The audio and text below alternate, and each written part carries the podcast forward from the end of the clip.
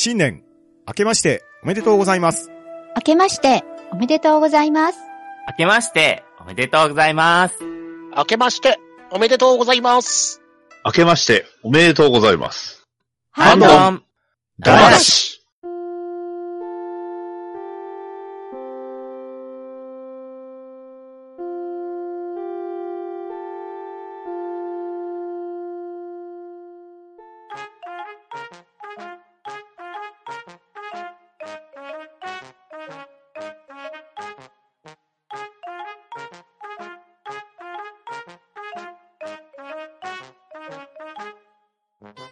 はい、こんばんは。ハンドンダ話始めていきたいと思います。まず、出席取ります。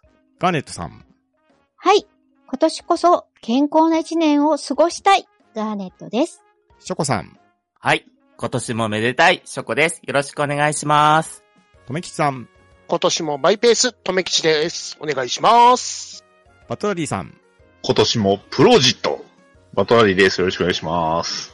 そして、パンタンでお送りしますが、2023年、ハンドンダ話第1回目の配信になります。おー、おめでとうございます。おめでとうございますおめでとうございます。はい。そんな2023年ですが、今年の干支は何ですか？うさぎ。えーあ、なんだ、あ、なんなんだろうっていう前に。い。いや、いいんですけどね。いや、もうすごいな。さすがですね。ガーネットさん、今年は速攻できましたね。いいじゃないですか。か。いいじゃないですか。何も考察しがいいえてない感が。そうですね。そうですね。うん。大事。あっちとか言えばよかったかな。なーって言わ。なー。まあ、はい。ガーネットさんが言ってくださったように、今年の干支はウサギになります。おー。おはい。ー、うさぎ年ですね。そうですね。というわけで、今夜のハンドンダ話は、うさぎダ話をしていきたいと思いますので、皆さんよろしくお願いします。はい、よろしくお願いします。はい、よろしくお願いします。はい。今年の干支、うさぎにちなんで、うさぎと聞いて皆さんが思いつくキャラクターは一体何なのかというのを聞いていきたいんですけれど、では、早速、ガンネスさんからお願いします。はい。えっとですね、私がまず、うさぎと言われて、えっと、思いついたのが、現在、私が、えー、プレイしています、スマホのゲーム、フェイトグランドオーダーの、光コヤンというキャラが、あの、うさ、獣人系のキャラで、うさぎだっていうことなんですね。その、はい。うんで、その光コヤンさんがなぜウサギかっていうと、あの、彼女は人間を憎んでるんですよ、実は。もう人類殲滅よろしくてっていう風なことを言いながら、宝具をぶっ破してくるような、はい、キャラなんです。ただ、そんな彼女が唯一、あの、尊敬している人類がいると。それが、えー雑誌プレイボーイの創始者であるヒュー・ヘフナーさんであると。うん。はい。でも、ね、皆さん雑誌プレイボーイといえば、あの、黒いシルエットのね、うさぎちゃんにうん。ネクタイっていう、はい。あの、です、あの、ロゴが、もう世界的に有名かと思うんですけど、うん。はい。そこに、なんて言うんですかね、連想ゲーム状態で、まあ、要はその、プレイボーイのそのキャラクターに行き着いたんですけども、はい。なんか私、その、ヒュー・ヘフナーさんって、そんなにすごい人だっていうのを、あの、ずっと知らずに来てたんですけど、プレイボーイがあれなんですね。世界初のカラーグラビア付き雑誌を、あの、行った人であるということを、そのゲームのこのキャラクターのおかげで、まあ、あの知ることができて、うん。で、その、服飾の、あの、巨大市場で初めて服に商標、商標を設けた人物でもあるそうだっていうことを知って、はい。かなりその、革命的なこう雑誌を作られて、もうメディアからもね、すごく注目されて、で、まあ、ただその、ね、グラビア雑誌といえば、いわゆる、まあ、そのうさぎがマスコットっていうのもね、その、なんて言うんですかね、あの、繁殖力があるっていうね、その、いう意味のところと、可愛らしさや茶目っ気っていうところと、セクシーさを合わせ持ったっていうね、あのところから来てるっていうので、なんかこう、うん、そ、それだけのイメージだったんですけど、はい。このキャラクターを通じて、こう、プレイボーイの雑誌は、こう、これだけ革命的なことをやったヒュー・ヘフナーさんっていう人が作り上げたんだっていうのを知るきっかけになったっていうことで、そうですね。この場合、プレイボーイのうさぎちゃんを押せばいいのか、その、光小屋さんを押せばいいのか、ヒュー・ヘフナーさんを押せばいいのか、私の中では分からなくなってるんですけども、はい。まあ、その、ゲームから発展して、思わぬ知識を得ることがあるなっていう、まあ、一例として、はい。あのーそうですね。うんうん。あのーこの、ちょっと、連想ゲームになってしまったんですが、はい。光小屋さん、プレイボーイ、ヒュー・ヘフナーさんを、まずは思いつきました。はい、ありがとうございます。はい、ありがとうございます。ありありがとうございます。まあ、めちゃくちゃ、うちのカルデラでも大活躍ですね。そうですね彼女なしにはう、んそうですねあ。の割とシステムが組みやすい。はい。あの、必須キャラに指定されてますね。工具っていう必殺技をね、使うときに、うん。めちゃくちゃ便利なんですよね。そうですね。なんで、これと他のフレンドのコヤンスカラーを合わせることでダブルコヤンシステムみたい はい。うちにはおらんのじゃそうな。まあ、ほもう出そうねてんじゃうちは闇は出なかったけど、なぜか光は出たったんで。そうですね。うちも闇の小屋スカイさんは出なかったんですけど、はい。うん光さんだけは。光はなんはいかすごいあっさり闇もポン光もお。らんのじゃどうしてもね。ねはい。あの、バニーガール姿でね、ちょっと、そうですね。あの、霊気をいくつか上げていくと出てきてくださるんですけど、うんこのバニーガールも、このプレイボーイのキャラクターがモチーフで、あの、高級バーで、あの、ウェイトレスさんにバニーガールの格好をさせようっていうことになったらしいですよ。ああ、そうなんだ。はい。だからそれだけ影響力があったみたいですね。あとなんかあの、戦闘機の羽、あの、お、おっぽのところ、うん。うんあの、び、尾翼にね、うん。プレイボーイの、あの、ロゴを、うん。こあう、か、え、描いたりしてる、あ。はいあの、飛行体もあったとかね僕。はもう小学生の時、それエリア88で覚えましたよ。ああ、なるほど。なるほど、なるほど。ミッキーの乗る F14 のブロックにプレイボーイのウサギのマークがプリントされてて、あうんうんなるほど。えーそうらしいですね。私も、。デカールで、あれですね、貼っていくかそう。そうそうねそう。。ガンプラにも貼れば、なんかそれっぽくなるんじゃないですか。そうですね。あの。中に光小屋さんが乗ってそうですけど。あ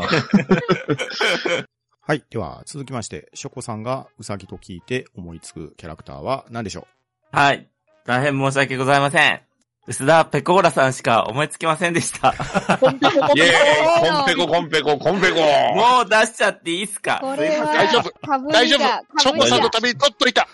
うんよかった。ショコさんが出してくれてよかったです。最初から避けるつもりだった。うん僕もそこは、そこは避けようと思ってました。おすーいません。もういえいえね、なんか、もううんうん僕みたいなものがペコーラ様を語るなんてことは、ね、もう恐れ多いんですよ、本当に。ねえ、今、ぺこら様はそんなことになってるんですね。そうなんですよ、俺の中では。まあみんなそうだと思うんですけど。ないですよね。まあ、俺よりね、正直トメさんとかダディさんの方が本当に詳しいと思うんで、いやいや、大丈夫ですよ。ね、正直ショコさんの、あの、ぺこらを語ってもらえればいいですペコー。ラペコーラの、あの、うん出会いって本当に、うんうんあの、これ結構有名な話なんですけど、錦鯉の渡辺さんいるじゃないですか。う。うんうん。あの人あが、テレビで、あの、ペコーラの推し語りしてたんですよね。へえ。酒の魚になるっていう。そう、そうなんです。で、その時に、あの、うん渡辺さんが、ペコーラちゃんはドラクエ5をやっているみたいなことを話してて、うんそれでおーそうなんだ、ドラクエ5やってんだと思って、あ、見てみようと思って、見たのが、もう、どっぷりですよね。置いてません。そうなんですよ。なるほど。でね、なう、んずっと、あの、うん。ドラクエ5、まあ、RPG なんだけど、ずっとなんか実況してるんですよ。まあうん、雑談も含みますけど、うんうんうんそれがね、本当にずっとなんだろう、実況してて飽きさせなくて、うんいや、すげえなと思って、うん。うん。それでちょっと感動して、しかもね、なんだろう、あの、ニコニコ動画とか、好きだった時の気持ちをちょっと思い出しちゃって、ああ。うん。ほうほうほう。すごい、そこの時代ってすごい楽しかったじゃないですか。僕はすごい、すごい好きだったんですけど、ニコニコ動画。うん。で、そんなのもあって、いや、すげえペコラちゃん面白いなと思って、うん。それから結構見るようになって、うんうんうんあとですね、マイクラのペコスバ戦争っていうのがですね、お、すっごい、おもう、あれがもうその後来て、それもすっごい面白くて、ありがとうございます。あれね、本当どういう立場で 何今の？びっくりトメした。さんのポジション。なんで、なんでトメさん。が、なんでトメさんが俺言うの？びっなんだろう。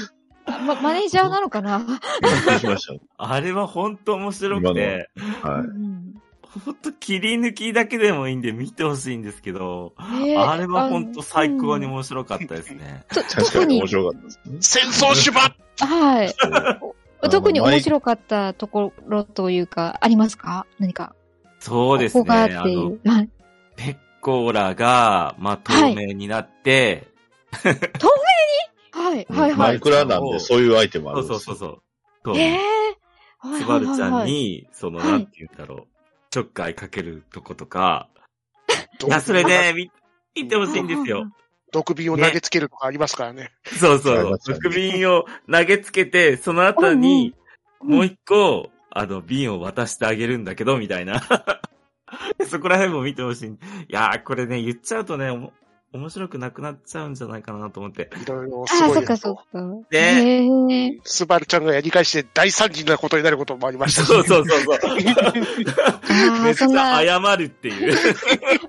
いたずら仕掛けた方が謝るっていう。そうそうそう。ああ、その、3時になりすぎて、大惨事になりすぎて。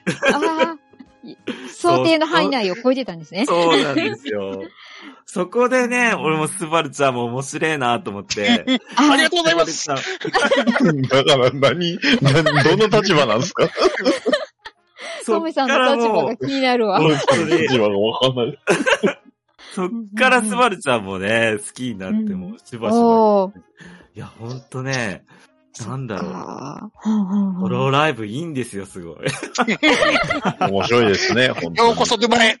ようこそ沼に。ねいや、でも、完全にあちら側の世界に。ジョコさんがね、うんあの、なんか、収録後でしたっけ？に、ね、あの、ペコーラがどうのって言ってたからこそ、あの、あ、ホロライブの話ここでしてもいいんやって、僕とトメさん思いましたもん。ね。ねそう。だから、ショコさんとペコーラのおかげなんですよ。ありがとうえ、そうなんですか？ありがそううじいうことはもう実際そうですよ。うん。いやいやいや、もうペコーラのおかげですよ、もうこれ。そういうことは。ありがとう。ありがとうーんなるほど、なるほど。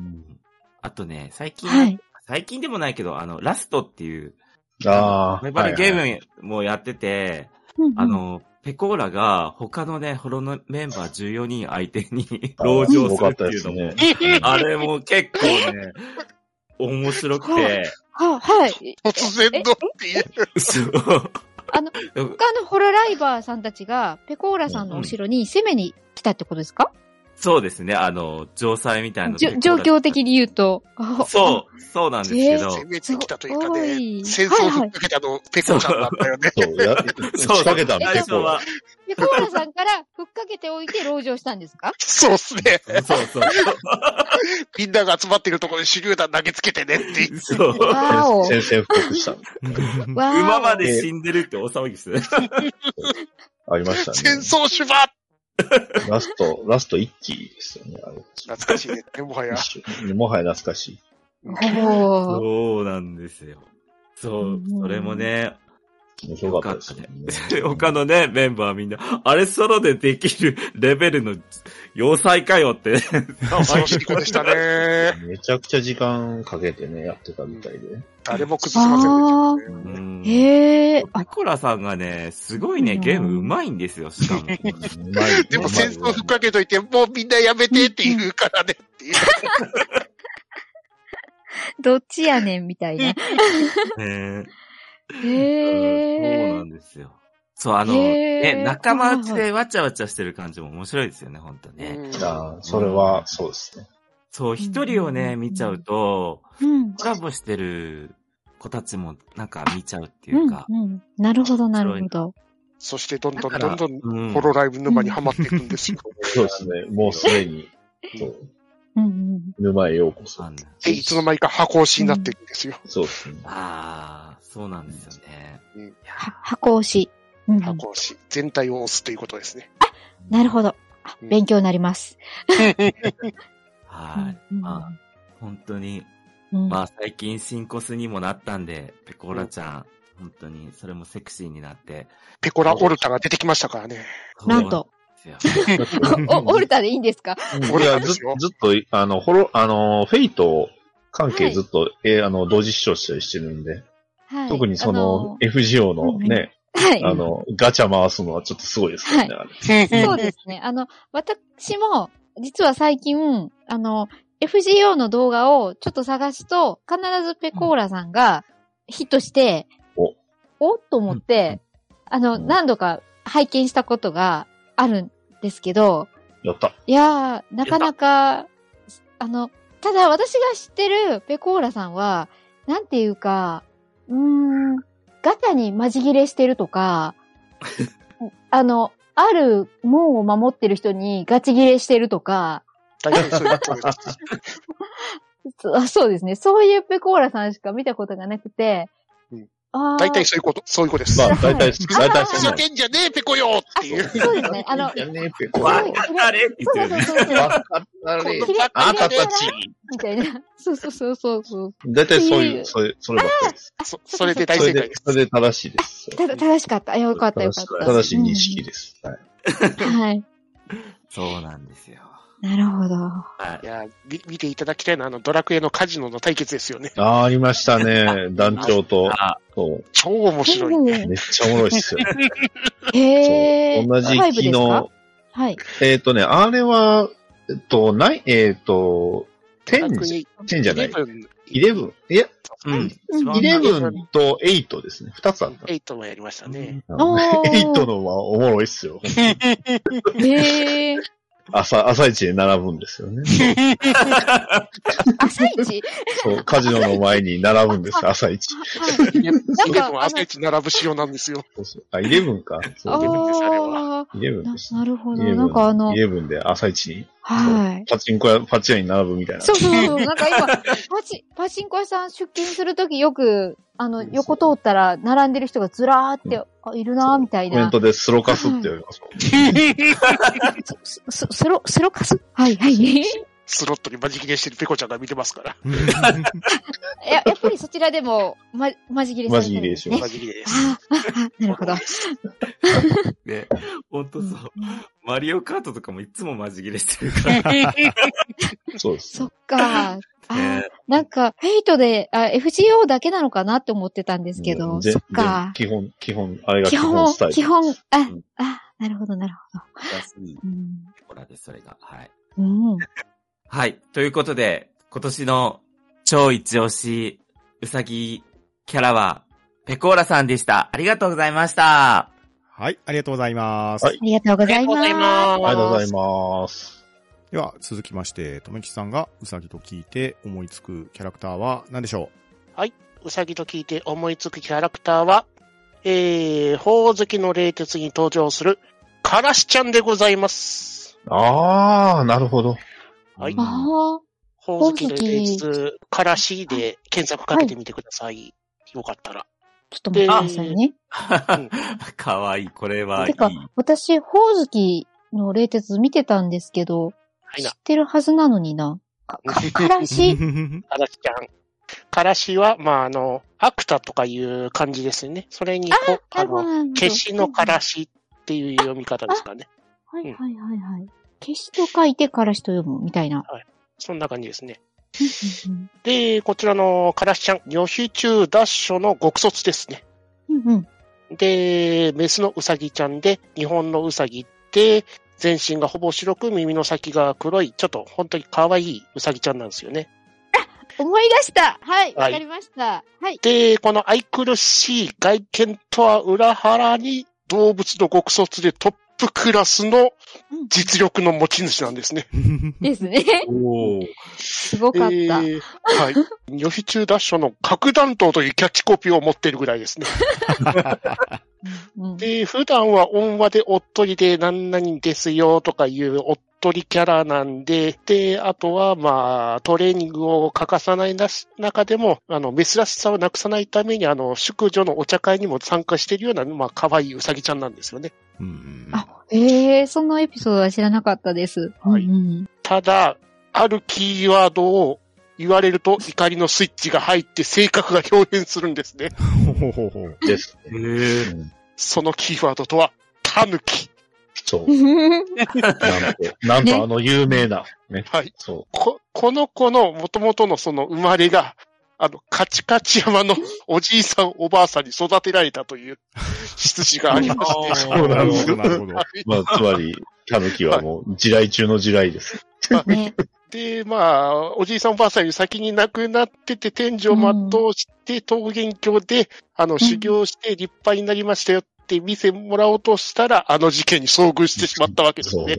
うんうんうん。で、それ以来、か、あの、彼女はトラウマを抱えてて、タヌキというものを聞くともう、ブチ切れると。で、その、宝月の冷徹の、あの、ね、中で通りすがりの文福茶釜のタヌキが何回もしばかれてるという。ね。かわいそうすぎる。関係ねえんだけどね、文福茶釜。そうなんですよ。全然関係ないのにね。あとは縁日であの、激辛のタヌキ汁を売ってたりしてるんですね。はい。恐ろしかった。もうなんかあの屋台怖かったもん。タヌキって聞くとね、あの、目がね、あのうん、いわゆるイタチっぽい感じになるんですよね。ね。呪いみたいな感じの。そうそうそうそうそうそう。まあ、そんなキャラクターで、いろいろ可愛らしい中でも、あの、恐怖も味わえるという、なかなか面白いウサギキャラというわけで、私の一番目に思いついたキャラクターは、宝月の冷徹に登場するカラシちゃんでございました。ありがとうございます。はい、ありがとうございます。ありがとうございありがとうございまます私ね、この子知ってたんですけど、名前がずっと知らなかったです。からしちゃんっていう名前だっていうのを。うん。うん。可愛いから、そはう、すごい見てて、もう、まさに屋台のあの、ね、あの、お盆の 屋台のね、うん、はいたぬき汁の会、屋台なんかはもう本当に、ヒーって思いながら、から、からしちゃんっていうか、う普通に、あの、う、うさぎちゃんって思ってたから、あの、怖い、怖いよ、怖いよっていう。からし味噌作ってね、それにたた、タヌキにぶつけるとかやってましたそうからね。そうそうそう。かなりハードなんですよね。うん、やることが。さすがご一つ。はい。では、私のうさぎと聞いて思い出すキャラクターは、宝月の冷徹に登場する、からしちゃんでございました。ありがとうございます。はい、ありがとうございます。ありがとうございます。ありがとうございあります。がとうございます。では、続きまして、私パンタンがうさぎと聞いて思いつくキャラクターなんですけれど、なかなか今回自分で言ったもののうさぎのキャラクターがあまり思いつかなかったんですけどお、なんとかひねり出したのが、キングカズマ。あー、あ来ましたね。あーさすが。あーさすが。あー思い浮かびはしたけど。サマーウォーズに出てきたうさぎ型のアバターですね。かっこいい。うん。あすあ。ごい。ね。あれはかっこいいですよね。あうんうんうんオズっていうバーチャルリアリティ空間って言ったらいいんですかね？アバターがいる、今で言ったら、うんメタバース的な感じって言ったらいいんですか、ああ、そうですね。メタバース、一番近い言い方かもしあ。うん。まあ、あの世界の格闘ゲームと言ったらいいんですかね？格闘技のチャンピオンって言ったらいいんですかね？うんまあそういう勇ましいキャラクターなんですけれど、そのアバターを操っているのは実はっていう、まあそういう展開でしたよね。うんで、これのフィギュアがなかなかよくできてたんですよね。へえ。まあもともと可愛い、かっこいいっていうのが、いい具合に配合されたデザインではあるんですけれど、うんうんうん可動箇所もなかなか大きいですし、あと、このキングカズマって、よーく見たら若干バージョン違いがあるんですよ。作品をよく観察しないと違いが分かりにくいかもしれないんですけど、わかりやすいのは最初に出てきたノーマルのキングカズマと、まあ、その後、ラブマシーンと再戦するときですね。うんあの時髪の色が変わってるんですよ。へー。金髪になってて、まあ、某スーパーなんやらな感じなのかなと。あなるほどなるほど、なるほど。ええまあそういう細かい違いがあったりね。まあそうかと思えば包帯巻かれてたりした時期もあったりしましたけれど。うんまあ今回ね、ふと思いついて、あ、そういえばサマーウォーズ、まさに今冬ですけれど、もう一回見たいなって思って、うさぎと聞いて思いついたキャラクターは、キングカズマでございます。はーい、ありがとうございます。ありがとうございありがとうまございます。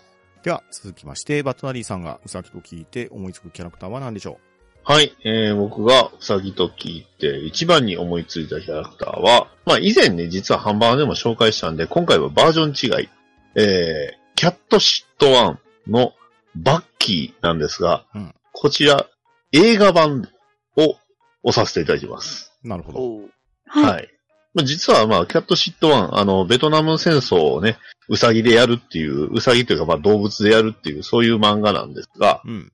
えー、まあ、えー書いた方はこ小林、えっ、と、要原文原文って言うんですけど、ふえー元文さん先生ですね。うんうんえー実はまあ映画版ありまして、で、それがあのフル C、3DCG で、えー、まあ作られた映画なんですけど、実はあの、一時期本当に短い時期だけ YouTube でね、無料で公開されてたんですよ。へえ。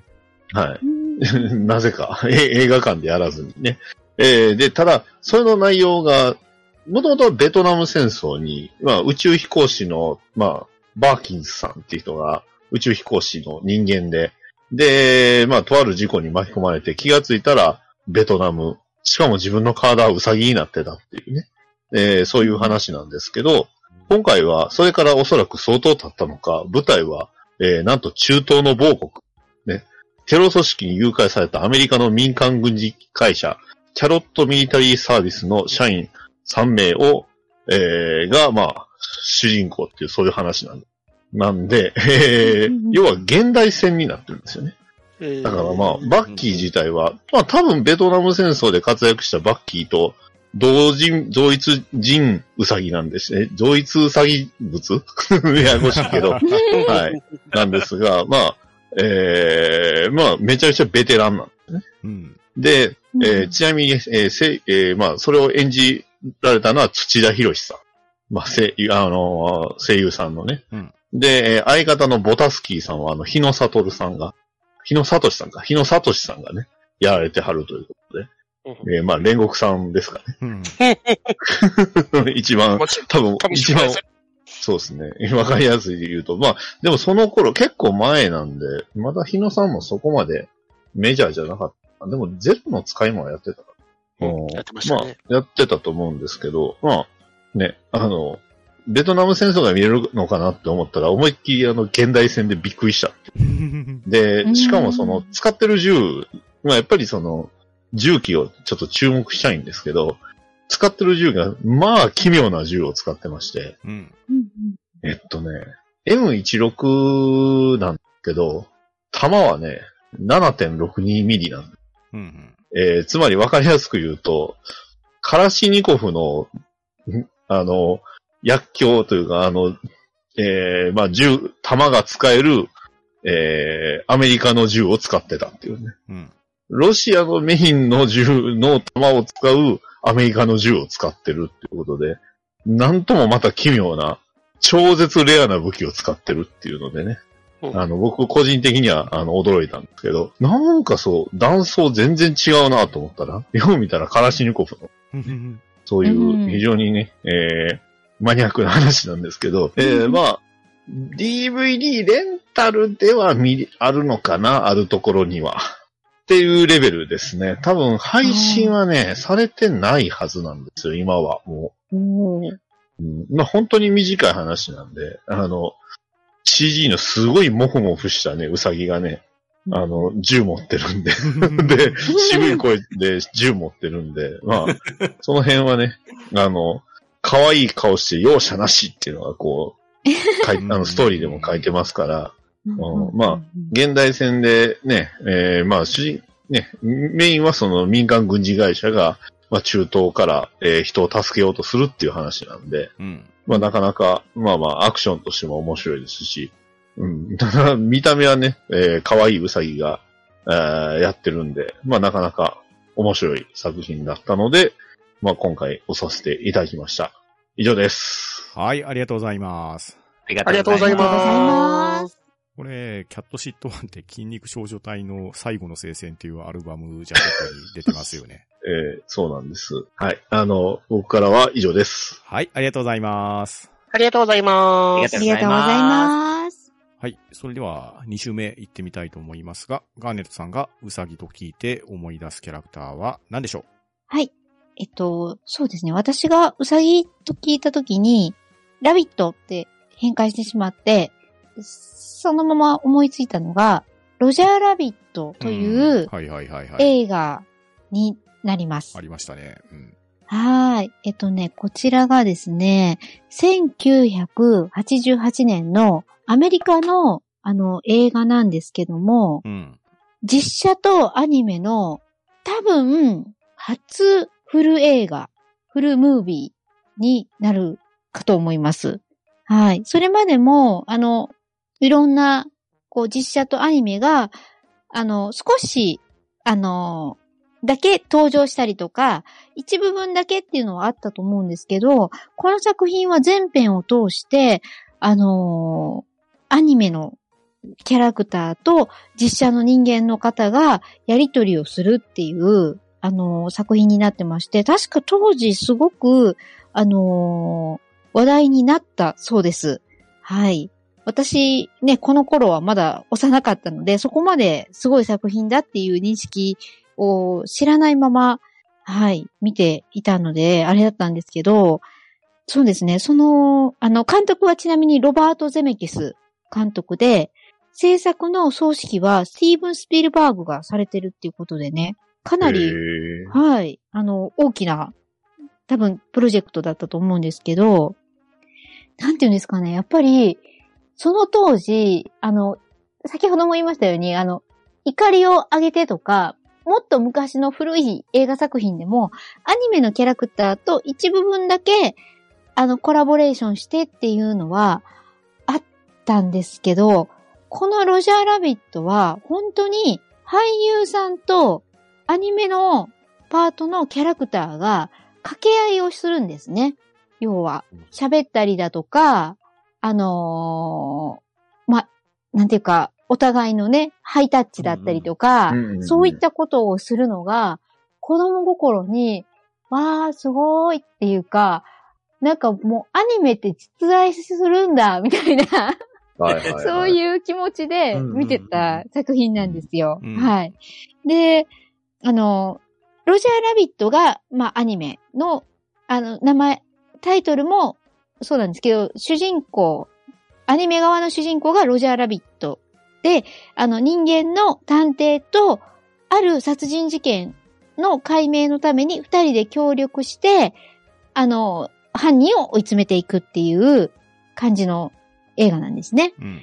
で、その探偵は、昔は、そういう、あの、アニメの界での事件なんかを活躍するのに、すごく、こう、有名な探偵だったんですけど、ある事件がトラウマになって、そういうアニメとは関わらない探偵のお仕事ばっかりをしてたのが、今回そのロジャーラビットに巻き込まれる形で、あのーそうですね、そこに復帰するっていう感じで、あのーうん、なんか、割とね、展開も、アニメが、たち、アニメーションのキャラたちが、こう、言うなれば、ハンマーで頭殴っても生きてたりとか、こう、耳かきを右耳に入れたら左耳から出てるとか、そんなね、うんシーンもあったりするんですけど、実写のや人間とそうです、そうです。はい。あの、と、そうやって友情を深めていくっていうシーンとかがね、ものすごくって、うん、なんか、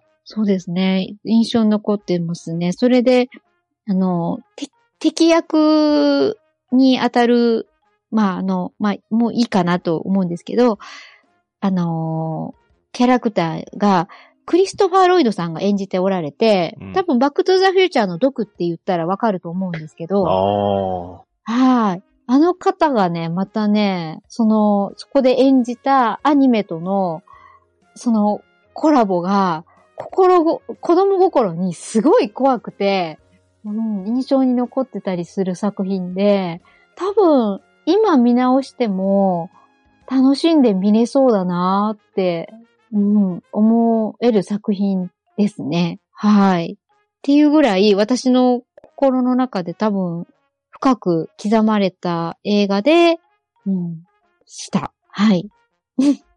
すいません、ちょっとマニアックなね、映画の話で、ちょっとわかる方ほとんどいないかもしれないんいですけど。やー、超有名だと思いますよ。超よかった。名ですはい。よ。で、めちゃくちゃ多分、はいアメリカでも人気やったんでしょうね。すごい売れて、似たような映画がね、うんあったなっていうのを、確かに。今、ど僕はそっちの方をね、今一瞬思い出したんですけど、マイ。マイケル。ル、マイコーが出てる。マイコーじゃないけど、マイコーね。マイコーだけど、マイコーじゃないけど、スペースジャムね、スペースジャムじゃねえかって話ですけど、言っちゃうと。あま、ねあまりにも反応が最近リメイクしましたけどね。あねえ、あよかったです。まあ確かに はい。その、あ、あの後割とそのアニメーションの実写の、そうね、うんああいう映画が増えました。増えました。ましたよね。うんペースジャムなん。か完全にそれに2番センチじゃないけど乗ってたよな。うん。ねえ、なんか、こう、やっぱすごい好きすぎて、メイキングのやつを買ってしまって見てしまうぐらい好きだったんですけど、ロジャーが、こう、なんか、水槽かお風呂場かに落ちて、水をしこたま飲んで、で、それを、その相棒の人間の、あの、探偵さんが、バって、風呂桶からロジャーをひひっつかんで出して、背中を叩いたら、口からピューって出て、みたいなシーンがあるんですよ。で、その、ロジャーはもちろんアニメなんですけど、口から出るのは水になってて、うんそれってどうやって撮ってるんだろうとか、そういうのを、ちょっと大きくなってから買ったんですけど、そういうメイキングの方を。うん。なんか、すごかったですね。そういうポンプを使ってて、実は。あの、管がピューって伸びて、そこから水が出てて、それを俳優さんがパンパンパンパンパンパンって叩いてるっていう風にしてたりとか、あとはその会話してる時に、こう、探偵さんが目をこう、上下に、ははんははんって、こう、揺らすと、ちゃんとロ、ロジャーも、その探偵さんの目の動きに合わせて瞳孔が動いてるようにアニメーターの人が書いてたりとか、わあ、すごい、本当にこれって一大プロジェクトの映画だったんだなっていうのを思って、うん、なんか、なかなか、そうですね、あの時の感動をその後超えたアニメの衝撃的な映画って、トイストーリーかなぐらいの、はい、まあ、感じのでも本。当88年、まあ80年代後半のアメリカのカートとかってやっぱフルアニメーションなん全部動くんですよね。そのはい辺や。っぱりクオリティ高いよな。うんうん、すごいかったですよね。はい。というわけで、ちょっと私からは思い出深いロジャーラビットという、はい、あの、キャラクターと映画をご紹介させていただきました。はい、ありがとうございます。ありがとうございます。はいありがとうございます。では、続きまして、ショコさんがウサギと聞いて思いつくキャラクターは何でしょはい。えっと、きっと誰も知らないと思うので、ツイッターの方に URL を貼るんですが、あざっす。なんだろう、なんだろなんだろう、なんだこれろう。は自分が大好きな、ん？はい。えっと、あキャラはですね、北うさぎっていうキャラなんですけど、ううん。う。あ、かわいい。これほー。がいいんですよ。これね、あの、戸建ての、あの、お土産屋さんではい。見かけて、もう超好きになったうさぎのキャラクターなんですけど、へー。北うさぎっていうキャラクターで、うん。ああの、函館の隣町の七重町に作家さんが住んでて、で、うんその作家さんが、あの、なんだろう、トウモロコシ売りのおじさんから買ったトウモロコシの皮で作ったのが、このキャラクターが生まれたっていうのブログに書いてあったんですけど、うん。これがですね、本当に良くて、本当シンプルなんですよね、このキャラクタうん。うん。なんだろう。あれですね、ミッフィーよりシンプルですよね。確かに。はい。確かに。うん。ね、これ3年前ぐらいに出会ったんですけど、はい。うん、この北うさぎのね、あのコーナーができてて、ちょっとそこで釘付けになってしまい、いろいろ買ってきたんですけど、はい。な、えー、なんて言ったらいいんだろうね。ほんとなんか、線、ビブリボンみたいな線だけでうん、確かに。そんな感じの、そうなんですよ。でこれね、なんかすごい、こんなにシンプルなのに表情がすごいわかるなと思ってう、ん、うん、うん、うん、うん。で、これを、ちょっと押したいなと思って、はい、そうなんですよ。これ、小皿とかもね、買ったし、うん小皿も可愛いし、あとね、スプーンもね、この陶器でできたスプーンだからう、。うんん。1個、まあ、そんなにしない、ね、400円もしないのか。うん。385円ってなってるけど、これもね、結構集めて、うんすごい、もう、あの、割らないように、もう、うんめったの時に出せないんですけど、うんうんうん。可愛いし、あと、バッグとかもね、結構、何種類か買って、うんうん。かわいい。欲しいです。これめっちゃ。うん。これのね、トートも可愛いんですけど、うこれもいいんうんうんんですけどね、結構頑丈にできてて。うん。あーここ私行ったらめっちゃ爆買いしそう。コースターもかわいいし、刺さりました？刺さりました。この2匹並んでるのいいと思って。うんね。くるみボタンもかわいいし、う。うんん。キーホルダー革のとかもいいと思って。やばいですね。この、すうよね。ん、北うさぎちゃん可愛すぎる。このフェルフェルトの、う。うん。あの、ストラップもいっぱい買って、うん。今日活動しました。うんうんうんうんうん。素晴らしい。ねえ。本当に、可愛いんで、ちょっと、ネットに、で見てほしいんですけど、あの、うんうんうんあれですね、一番、あれなのは、なんだろう、き触れる機会があるっていうか、あの、LINE スタンプも出てるんですよ。はいはいはい。ええなんーで、ローマ字で北うさぎって検索して、うん触れればすぐ見れると思うんですけど、うん本当に、うんうん。本当に可愛いんで、うん。うん。うん。これ、うさぎ好きな人は絶対見に行った方がいいです。ねえ、うん。やばい。やばいやばい。可愛すぎる。うん。はい。ということで、本当に一度見てほしいなと思って紹介しました。はい。北うさぎです。皆さんよろしくお願いします。はい、ありがとうございます。はい。ありがとうございます。では、続きまして、ともきちさんがうさぎと聞いて思いつくキャラクターは何でしょはい。私がウサギと聞いて思いつくキャラクターは、タイガーバニーよりバーナビー・ブルックス・ジュニアでございます。うんまあ来ますよねねーなるほど。うんうん。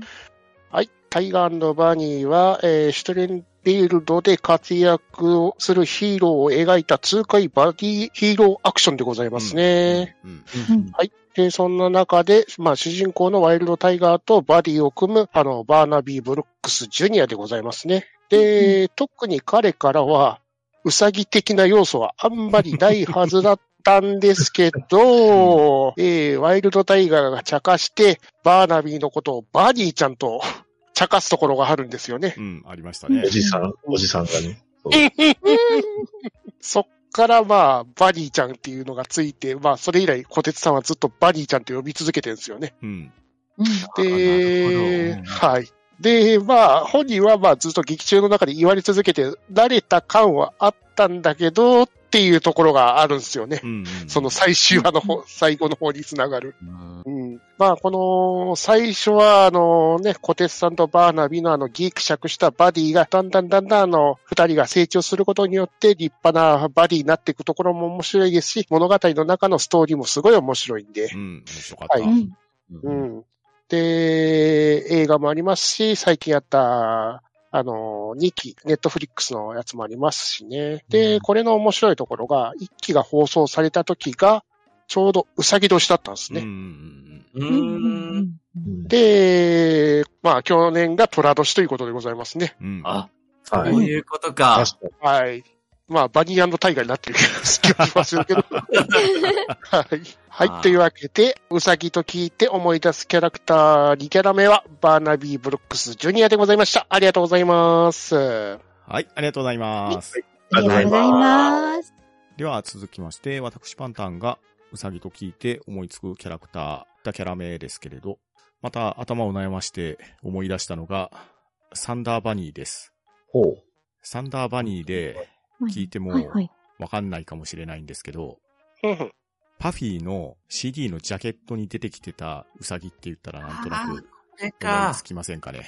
あれ名前あったの？ええ。こちらはですね、ロドニー・アラン・グリーンブラッドさんっていうイラストレーターさんが描かれているキャラクターなんですけれど、うんうんパフィーの CD のジャケットを頭に思い浮かべてもらったら、あーって思うと思うんですよ。まあ、なぜかというとね、うんうんパラッパラッパーとか、はいはいはいはい。ンジャマラミーとか、ああ、同じ。同じ人なんですよ。えーああ、そうだったの。いやなのでね、絵を見れば、名前はわかんなくても、ああ、あれかってなりそうなキャラクターなんですよね。なので、今回初めてサンダーバニーっていう名前があったのかって思うかもしれませんけど、まあ、パフィーもね、もういい加減懐かしいデュオではあるんですけれど、うんまあ、若かりし頃はよく聞いてましたし、まあ、うん奥田民生が好きだったっていうところもあるんですけど、我が家、パフうんィーの CD 関連、基本全部あると思うんですよね。おお。おー。チンタイタンズもあるかもしれない。そうですよ。ありますよ、確か。なのでね、なかなか見慣れたジャケットではあるんで、まあ、ただ、ティーンタイタンズはサンダーバニーは出てなかったかもしれない。多分、ティーンタイタンズはティーンタイタンズのうん多分カバーだったような気がする。うん。ねまあ、というわけで、うさぎと聞いてひねり出したうさぎキャラクター、サンダーバニーを紹介しておきたいと思います。はい。ありがとうございます。ありがとうございますありがとうございます。では、続きまして、バトナリーさんがうさぎと聞いて思いつくキャラクターは何でしょはい。まあ、ね、僕なんで、やっぱり、まあ、アメリカンコミックスから出そうかなと思ったとき、いろいろ考えたんです。ね。うんそれこそあの、キャプテンキャロットとか、ね、出してもよかったんですけど、なんやそれって言われると思うんで、もうちょっとこうね、日本人に、えー、沿わせました。はい、こちら。じゃん、うさぎ用心棒です。うほう。用心。はい。こちら、えー、作者さんは日系アメリカ人のスタン・サカイさんという方が書いたアメリカンコミックス作品です。結構いろんなところで出てるので、あの、出版社がね、いろいろバラバラなんですよ。ファンタグラフィックスさんとか、ミラージュコミックスさんっていうところとか、まあ、有名なところで言うとダークホースコミックスで、えー、とか IDW って言ってもわからないと思うんですけど、要は、ティーンエイジ・ミュータント・タートルズ、ね、えー、タートルズとコラボをしてるんですよ。へーそんな、えーうさぎ用心棒。ね。えーこちら、えーどういう話かって言いますと、えー時代は、舞台は江戸時代初期の日本なんですが、うんまあ、よく言う擬人化ものですね。うんえー動物が、まあ、あの、服着て日本足で歩いてるんです。うん。で、主人公は宮本うさぎというね、えーうさぎの浪人でして、うん、で、うんえー用心棒としてロギンを稼ぎながら、武者修行をやっているっていうキャラクター。はうんあ。あでただ二刀流ですね。そうですね。ね基本的には宮本武蔵をモデルにはしてるんですけど、ただ話の内容とか、まあ、ロードムービー的な部分もあるので、小連れ狼をやっぱりすごい意識されてる作品でして、うん。あの、向こうでね、小連れ狼はローンウルフって超人気なので、うんまあ、日本のね、ちゃんと、えー、妖怪が出てきたりと。えー、まあ、日本のその雰囲気っていうのを、江戸時代っていうのの雰囲気をすごく大事にされてて、あの、ね、タイトルにも妖怪っていう話があったり、まあ、そのうさぎの用心棒彼が、ね、えー妖怪に出会ったりとか、それもその、ね、えー、まあ、見たことある妖怪、あの、カラカサお化けとか、かと思ったら狼男みたいなやつと戦ったり、いうようなことをするアクションコミックになっておりますので、うん。まあ史実と現伝説の、えーを、おまあ、うまく織り交ぜてるっていう、そういう作品になってます。ね。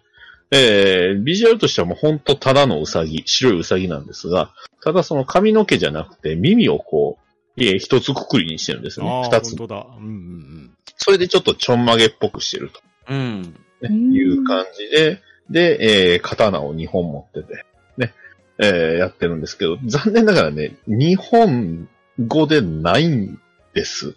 翻訳が。マジで。で、僕もあの、これ、そういうことか。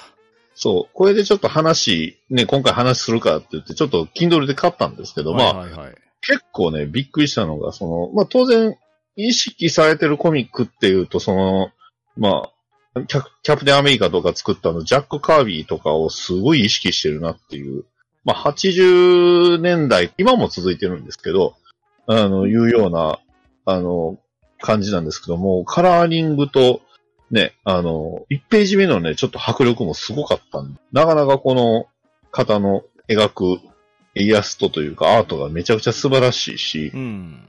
あのちゃんと進化し続けてるというか、すごいいい雰囲気を持ってる人なんで、うんうん。スタン、堺って、あの、堺はね、ちゃんと漢字で、あの坂、あの、普通のこう、登っていく坂に井戸の井なんですよ。うんですね。ね、そう、スタン、堺さんのうさぎ用心。おーまあ、ネットフリックスでなんかアニメ作るんちゃうかみたいな話があったのかなかったのか。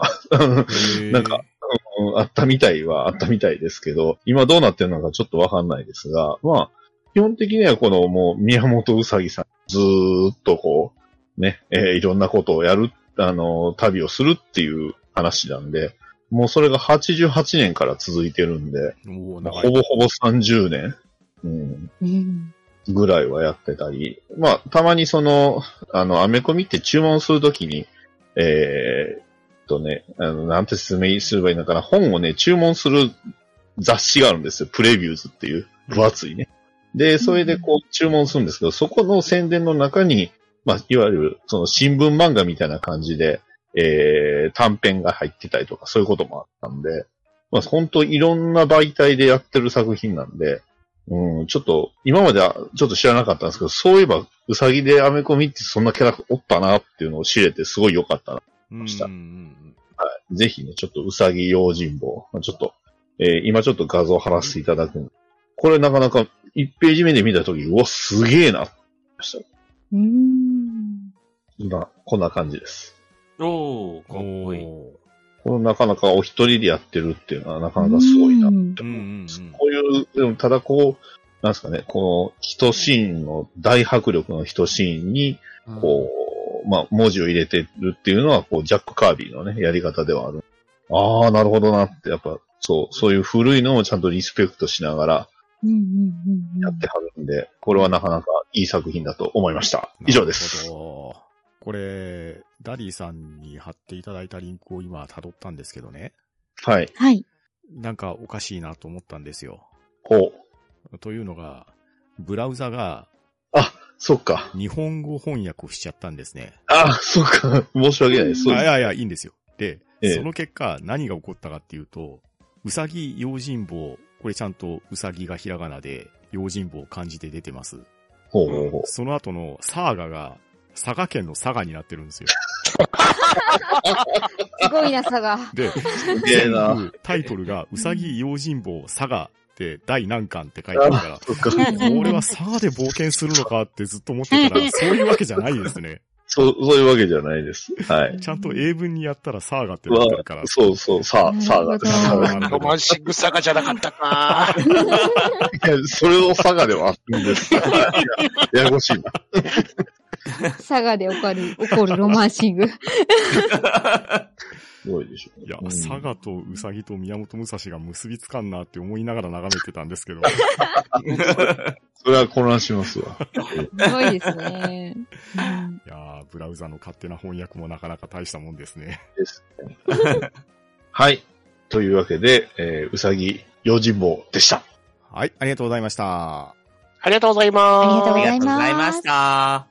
はい、というわけで、うさぎと聞いて思いつくキャラクター、二キャラずつ出してはみたんですけれど、その他何かお変わりがある方おられますか？うんはい。去年流行ったウサギがあるじゃないでございませんか。えー、ペ、ペコーラ以外になんかあるんですかああれだったね、ずっと流行ってたけどな。まあそうですね。うんはい。去年のあの流行語かなんかに載ってたあの、ちいかわでございますね。あー、そうか。うさぎか、あれも。あれ、ウサギか。はい確かに。その名もウサギでございます。うん、確かに。いいですね。はい。言われてみりゃそうですわ。そうです確かに黄色い体のウサギですけどね。うん。で、まともな言葉喋りませんしね。うんはうん裏、やはっしか言わないから。でもあのウサギが一番強いんでしょ。強くないですか？あれなんか。っていうか、トラブルメーカーね。彼が一番。そうですね。でも、一番その頭脳派やと思います。ねでも彼があの、魔物化するところは怖かったなってい。う。いやはって、魔物になっていくところは怖かったなと思うんですね。うん確かに。人知れずに、他のね、あの、ちいかわたちを助けたりとかね、こう、知らずに授けるというか、こう、あ相手に悟られずに助けたりとかもしますもんね。こう、先にやばいやつを、つあの、潰しておくとか。割と切れるんだよね。何も考えてないように。考えてないように見えるんですけど、頭一番切れるね、あれ。うん しかも草むし検定3級持ってますからね。草むしり検定3級も。むしり検定。チーカーもね、8割は持ってない検定で3級持ってますからね。うんうんうんうんもともとなんかヤハウサギとか言われてたっすけど、ウサギっていう名前になったみたいです。うんうんうんうんちいかわは本当に、あれは深い話ですよ。深いんだよな深いんですよ、あれ。深いんだ。深いし怖いしっていう。結構怖いですね。あの、長野さんのあの闇がすっげえ出るんだよな、あの絵本って、あの漫画。たまに結構ね、そう。コマとコマの間で行われてることがなかなかちょっとなかったりするんで。すっげえ残虐なところがぼかされてんだよね。でも、よく、よく考えると、すっげえ恐ろしいこと起きてんだけど、みたいな。恐ろしいですようん本当見て怖いなって思いながら見てますよ。あー毎週金曜日のあのね、目覚ましテレビの5分の、5分どころじゃない、2分ぐらいのあのアニメが楽しみですね、毎回毎回。確かにそうですね。マイラ会マジで怖かったんですけど。今ね、ちょうどあの魔法のスティッキ界のあたあたりなんだ。怖いな。ちいかわからうさぎでございました。ありがとうございます。はい、ありがとうございます。ありがとうございまでは、さらなるおかわりある方おられますでしょうか？はい。あります。じゃあ、ダディさんのおかわりお願いします。はい。まあ、先ほどね、ガーネットさんの時にちょろっと出しちゃったんです。ドッチャの先生といえば、うん。バックスバニーですようん。そうですね。ねあーウサギといえばそう、バッグスバニーがいるじゃないですか。うんう。んうんうんあの、ちょうど一昨年ぐらいに、あの、ルーニートゥーンズ、まあ、バッグスバニーが出てくるルーニートゥーンズと、えー、ディテクティブコミックスのコラボが、結構大掛かりなコラボがありまして、うんうんで、その中にもそのバッグスバニーや、まあいろんなキャラが、えー登場、まあ他のそのバットマンとかスーパーマンとかと一緒に登場するっていうコミックが、確かこれは賞を取ってたと思います。結構ね、面白かった。もうあの、えっ、と、原書の方を本で買ったんで、なかなか、えーあの、読み応えもあるし、いろんなね、えールーニートゥーンズの、ああ、こんなキャラおったなってキャラと、あの、中にはすごい劇画調のね、リアルになって、うん。えーゴッサムのシティで、ゴッサムシティでのバッグスバニーって言ってね、あの、出っ歯で、あの、頭がちょっと薄い感じの、体の細い男性が出てきたりとかね、が、あの、バックスバニーの決め台詞を言っていうね。あ、この人、バックスバニーなん。だ、みたいな、いうようなことがあったり。あれは確かね、アイズナー賞か賞取った。そん。なん。で賞取れん。のって思うん。ですけど、はい。まあ、取ったん。で、あれなん。です。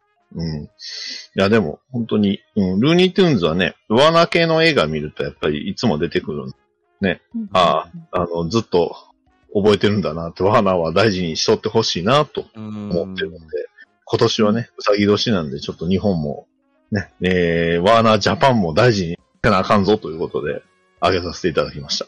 バックスバニーです。はい、ありがとうございます。ありがとうございあます。りがとうございます。はい。というわけで、今夜のハンドンダ話はうさぎ年にちなんで、うさぎと聞いて思いつくキャラクターを様々挙げていただいたんですけれど、話をしててね、何個か思い出しました。ほう。おうんノバウサギ。懐かしい。いっぱい喋れる。うん。う んあとね、ありがとううさぎ。ああ、こんにちは。ありがとう。こんばんは。さよならよーんとか。言っ全部言っちゃった。う割となんかトラウマチックだけどあれ。トラウマが開いた感じですね。長い、よーくやってましたもんね。う。うんん。仕方ないとはいえ。うん。あとですね、ふっとスマホのアプリを今見てたんですけど、はいな。まあ昨年から政府が必死に布教活動しているマイナンバーカードですか。はいはいはうんあれキャラクターうさぎですね。ですね。渋いついてますよ。確か。うんえマイナちゃんっていうみたいですね。そうっすね。はい。まあ、マイナンバーカードでポイントをいただきたい人も、マイナンバーカードを持ちたくない人も様々いるでしょうけれど、なるほど、うさぎを使ってたんだなっていうのを、今、携帯見て思い出しました。はい。はい。まあ、こんな具合で、リスナーの皆さんも、うさぎと聞いて思いついたキャラクターありましたら、ハッシュタグハンバナでつぶやいていただけると大変ありがたいです。続きまして、ハンドンダ話より聴取率調査のお知らせです。ハンドンダ話では今年も番組の品質向上のため聴取率調査を行います。配信エピソードの詳細欄にアンケートのリンクがありますので、そちらからご協力をお願いします。今年も抽選でささやかなプレゼント企画を用意しておりますので、どしどしご応募ください。なお、締め切りが2023年1月31日になりますので、ご注意ください。それでは、2023年うさぎ年、今年もハンドンダ話を皆様よろしくお願いしたいと思います。それでは今日は皆さん、ありがとうございました。ありがとうございました。ありがとうございました。ございました。は、うん、だ、んー、だ、ば、な、しゅ。